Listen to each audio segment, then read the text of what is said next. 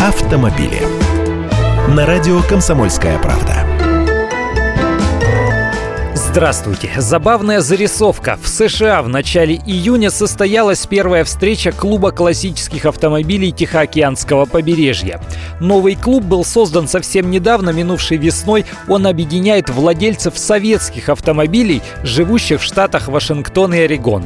Я зашел на их страничку в Фейсбуке, вижу белые «Волги», 24-ю и даже 21-ю, рыжую «Ниву», красную «семерку» с семью семерками на номерном знаке, желтый «Москвич», восьмерку, девятку, девятку «Запорожец» несколько шестерок.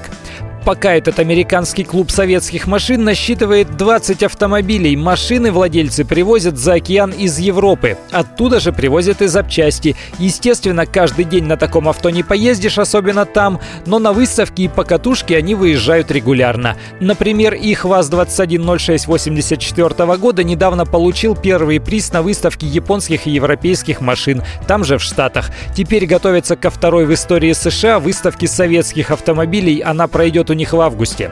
Вот какую силу может иметь, оказывается, ностальгия. Впрочем, у нас тоже память о своих машинах живет. В минувшие выходные на подмосковном автодроме Moscow Raceway проходила гонка Moscow Classic Prix. Более сотни участников на классических автомобилях выходили на старт, были наши «Волги», «Москвичи», «Жигули». Зарубежные участники тоже приезжали. Молодцы, что тут скажешь.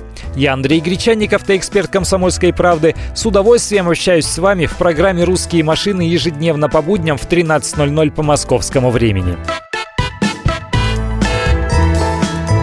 Автомобили.